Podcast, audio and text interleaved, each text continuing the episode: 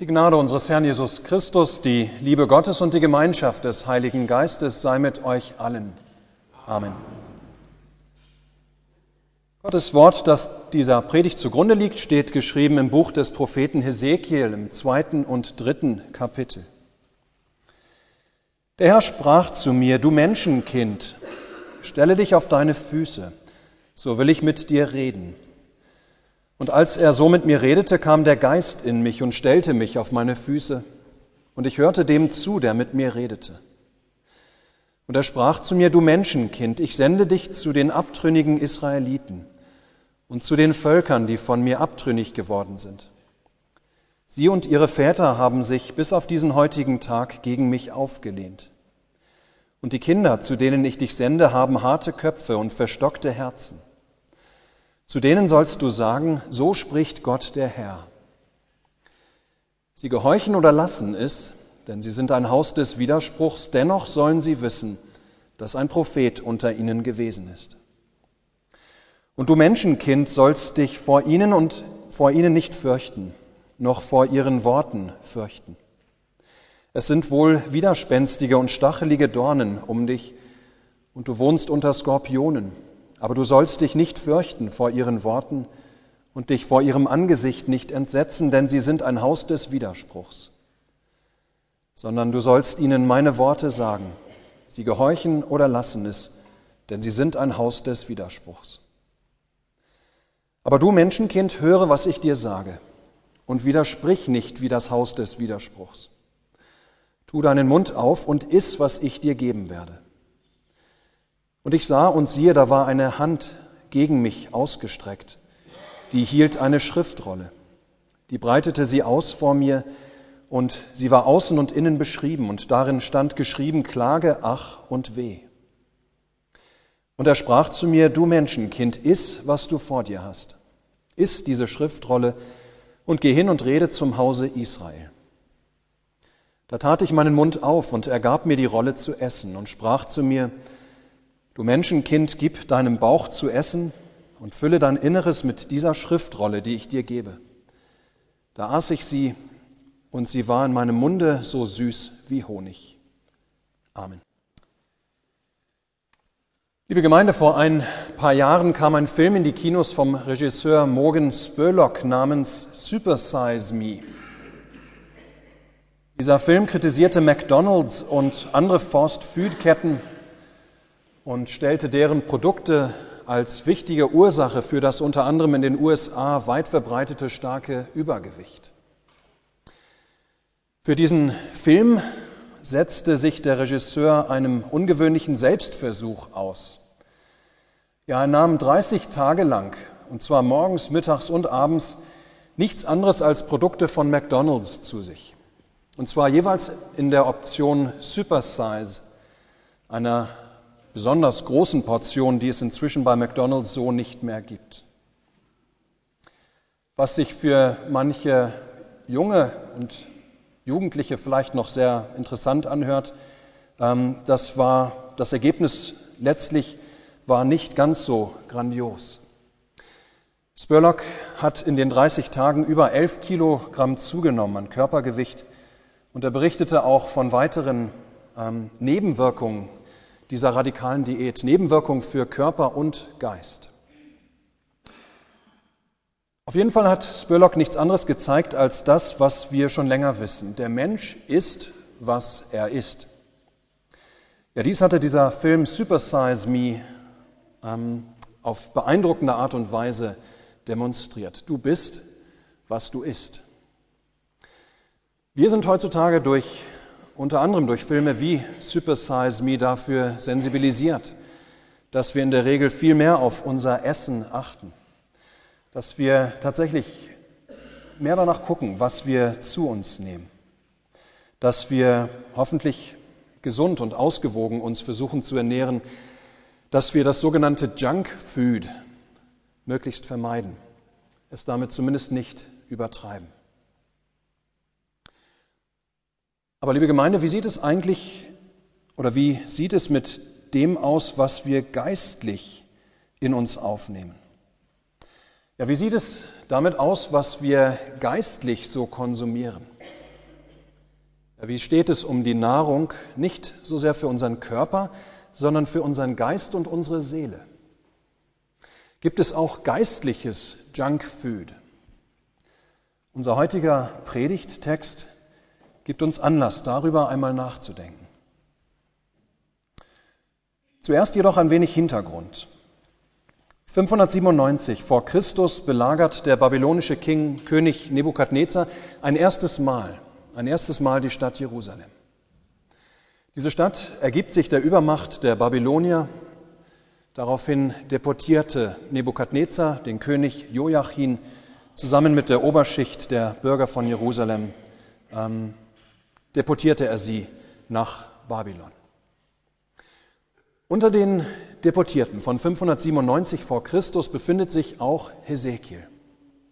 Er ist der Sohn einer hochrangigen Priesterfamilie und damit designiert, selbst mit Vollendung wohl seines 30. Lebensjahres Priester zu werden. Es war ein Amt, das damals zu dieser Zeit nämlich vererbt wurde. Im fünften Jahr des Exils ist der inzwischen 30-jährige Hesekiel in einem der Flüchtlingslager an einem Fluss in Babylon und hat dort eine Gotteserscheinung. Ähnlich wie zuvor Mose, auch Jesaja und Jeremia erscheint Gott Hesekiel und beauftragt ihn dazu, sein Sprachrohr zu sein. Ja, Priester kann er nicht werden dort im Exil. Dafür soll er nun Prophet werden. Er soll zu den Israeliten, aber auch zu anderen Völkern sich aufmachen und ihnen Gottes Wort verkündigen. Im Einzelnen soll er verkündigen, dass das große Gericht Gottes überhaupt noch erst kommt. Ja, diese Deportierung nach Babylon des Königs Joachim mit der Oberschicht, diese Deportierung, die war erst der Anfang der Demütigung Israels durch die Babylonier. Ja, es würde alles erst einmal noch viel schlimmer kommen. Bis hin zur vollständigen Zerstörung Jerusalems durch Nebukadnezar 587.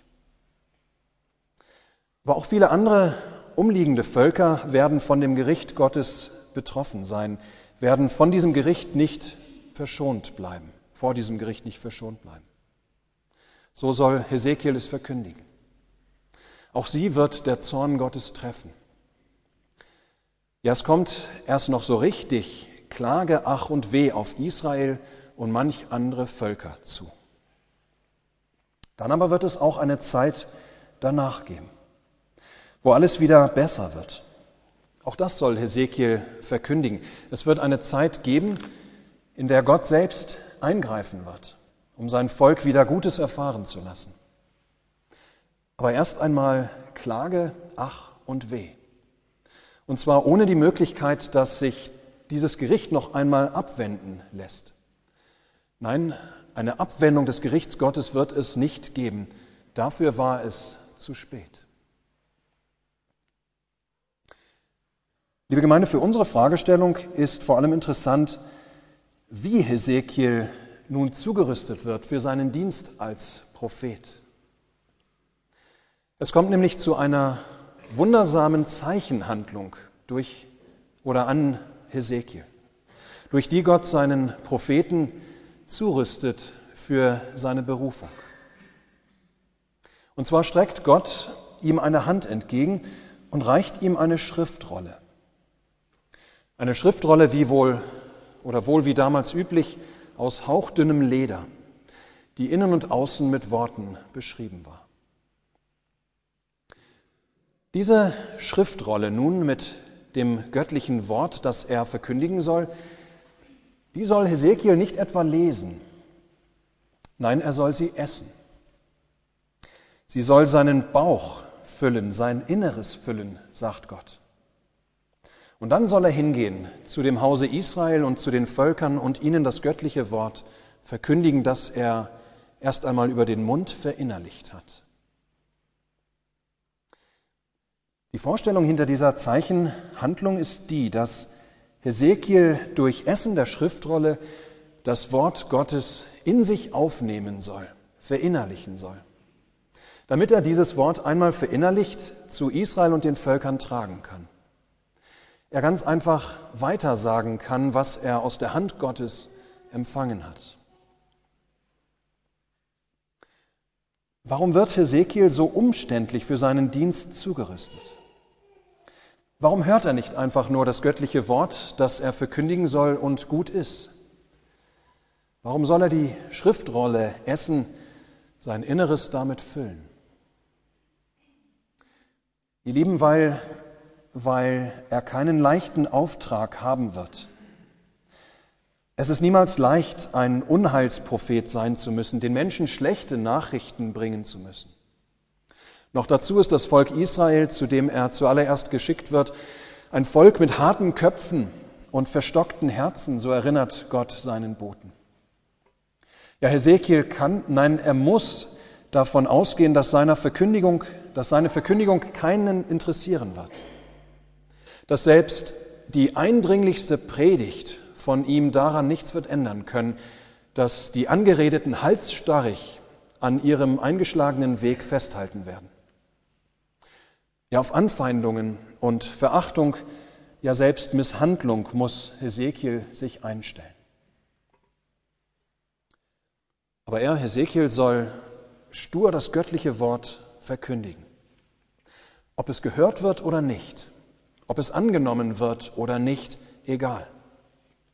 Die Wahrheit bleibt Wahrheit, auch wenn sie von den Menschen nicht eingesehen und nicht anerkannt wird. Gott sagt dem Hesekiel, zumindest sollen sie, sollen die Menschen, die Angeredeten wissen, dass ein Prophet unter ihnen gewesen war, dass sie keine Entschuldigung haben, dass sie es nicht gehört hätten, was Gott ihnen zu sagen gehabt hatte. Dass wenn die angekündigten Ereignisse am Ende eintreten werden, er der Zeuge sein wird, dass Gott dies alles angekündigt und herbeigeführt hat. Wegen dieses zu erwartenden Widerspruchs, weil alle sich weigern werden oder auch unfähig sein werden, seine Predigt zu hören, ja deshalb soll Hesekiel umso sorgfältiger das göttliche Wort kennen. Soll er darin, in diesem Wort, umso fester stehen. Du bist, was du isst. Ezekiel hat einen schweren Auftrag von Gott bekommen. Er wird fest stehen müssen im göttlichen Wort. Darum soll er die Schriftrolle nicht nur lesen, sondern tatsächlich essen. Dass sie sein Inneres füllt, dass dieses Wort ein Teil von ihm wird. Liebe Gemeinde, dieses sehr eindrückliche Bild von Hesekiel, der bei seiner Berufung für seinen Verkündigungsauftrag eine Schriftrolle essen soll und verinnerlichen soll, ja, dieses sehr eindrückliche Bild kann uns helfen, dass wir einmal über unser Verhältnis zu dem Wort Gottes nachdenken. Spezieller, dass wir uns diese Einstiegsfrage stellen. Was für geistliche Speise konsumieren wir eigentlich? Wie steht es um die Nahrung, die wir zu uns nehmen? Nicht so sehr für unseren Körper, sondern die Nahrung für unseren Geist und unsere Seele. Nochmal anders ausgedrückt. Wenn wir hauptsächlich unheilsame oder wenig erbauliche Dinge mit unseren Augen angucken oder mit unseren Ohren hören oder uns nur mit Menschen umgeben, die tratschen oder abwertend über andere reden, dann ist das so, als würden wir, würden wir unser Gehirn mit Junkfood füttern. Wir leben in einer Welt, in der eine schier unendliche Flut von Eindrücken täglich sich auf oder sich uns aufdrängen. Vom Radio und Fernsehen über das Internet, Smartphone, Zeitschriften, Zeitungen, Bücher, die sozialen Medien ja, da sind unheimlich viele Informationen und Meinungen, die uns zu beeinflussen suchen. Und da ist die große Frage, mit welchen Meinungen wollen wir uns speisen lassen und lassen wir uns speisen? Von welchen Informationen wollen wir uns beeinflussen lassen und lassen wir uns beeinflussen? Was soll uns und unser Denken prägen und das Denken unserer Kinder? Ja, mit womit wollen wir unser Innerstes füllen? Was wollen wir uns zu Herzen nehmen? Du bist, was du isst. Womit aber speisen wir unser Herz und Hirn? Und welche Rolle spielt dabei Gottes Wort? Ich denke an manche Jugendliche, die vor allem durch Videospiele stark geprägt werden, die sie stundenlang spielen. In einer Phase, in der ihre, sich ihre jungen Gehirne ähm, besonders stark prägen lassen. Ich denke an jene von uns, die vielleicht viel Zeit am Tag damit verbringen, durch Medien oder durch Facebook oder Instagram zu scrollen, nur selten mit wirklich erbaulichem Ergebnis. Oder ihre Zeit mit irgendwelchen YouTube-Kanälen verdaddeln. Ich denke an die Menschen, die jeden Abend nur vor den Nachrichtensendungen hocken, sich ihre Psyche, ihre Weltanschauung durch bestimmte Fernsehsender wesentlich prägen lassen. Ich denke an diejenigen, die durch den Konsum von Pornografie oder übermäßige Gewalt in Filmen oder Serien ihr zartes Gewissen abgestumpft bekommen. Ich denke an uns alle und dass diese regelmäßige ähm, Informationsflut, die sich uns jeden Tag aufdrängt, es mit sich bringt, dass unsere Sinne nicht selten so überflutet sind, dass wir kaum mehr Chance haben, Gottes Wort aufzunehmen. Ich denke daran, dass unser geistiger Magen oft so voller Müll ist, dass wir das Brot des Lebens, dass wir auf Jesus Christus keinen Appetit mehr haben. Du bist, was du isst. Ja, womit nährst du deinen Geist, dein Herz, deine Seele? Was guckst du? Was hörst du? Was liest du? Wovon lässt du dich vor allem prägen? Von was oder wem lässt du dir deine Weltanschauung beeinflussen? Und wie viel Raum gibst du dabei dem Worte Gottes? Liebe Gemeinde, Gott sei Dank Gott sei Dank hat Gott nicht nur damals dem Hesekiel sein Wort in Form einer Schriftrolle hingehalten, sondern hält Gott auch uns immer wieder sein Wort hin, dass auch wir sein Wort essen können, damit auch uns dieses Wort vor allem anderen prägen kann, unser Inneres immer wieder prägt. Wir können es jederzeit lesen, in Form von Bibel und Andachtsbüchern. Wir können täglich darüber nachdenken, beten und meditieren. Wir können das Wort Gottes Sonntag für Sonntag in Form der Predigt ausgelegt hören. Wir können das fleischgewordene Wort Gottes, Jesus Christus, selbst im Abendmahl wirklich mit unserem Mund auch essen. Dieses Wort Gottes hält uns vor, dass da viel Sünde in unserem Leben ist, auch viel Böses und der Tod. Ja, wie die Schriftrolle von Hesekiel beschrieben, also mit viel Ach und Weh und Klage. Aber das Wort Gottes führt uns auch Jesus Christus vor Augen. Sein Opfer, sein Blut, das er vergossen hat am Kreuz, damit wir durch dieses Blut Vergebung unserer Sünde hätten. Die Erlösung vom Bösen, das Leben, die ewige Seligkeit. Mich beschäftigt schon seit längerem die Frage, wo wir ganz konkret in unserer Christuskirchengemeinde dem Wort Gottes noch mehr Raum geben können. Vielleicht in der Form von Predigt-Nachgesprächen, ähm, die wir ab und zu halten könnten. Gerne können wir vielleicht auch versuchen, die Bibel- und Gesprächskreise zu stärken oder auszubauen. Eventuell auch eine Form von Christenlehre einführen. Mal gucken, was sich entwickeln, was sich auch umsetzen lässt. Wenn ihr Ideen oder Wünsche habt, könnt ihr diese auch gerne äußern. Auf jeden Fall geht es mir darum, dass wir Orte haben, wo wir uns mit dem Wort Gottes beschäftigen können, wo wir dieses Wort aufnehmen können in unser Inneres, damit es, damit es dieses Wort uns prägt, nach und nach. Vor allem anderen, dass das göttliche Brot des Lebens unsere Hauptspeise ist, ist es doch das oder die gehaltvollste und die gesündeste geistliche Speise, die wir in dieser Welt überhaupt finden können.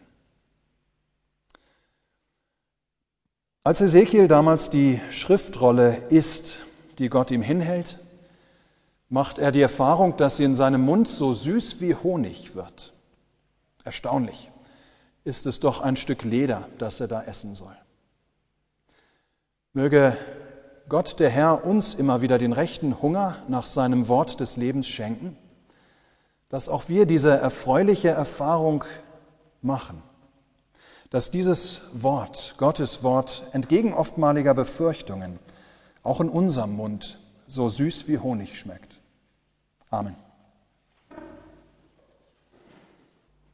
Der Friede Gottes, welcher höher ist als alle Vernunft, bewahre eure Herzen und Sinne in Christus Jesus. Amen.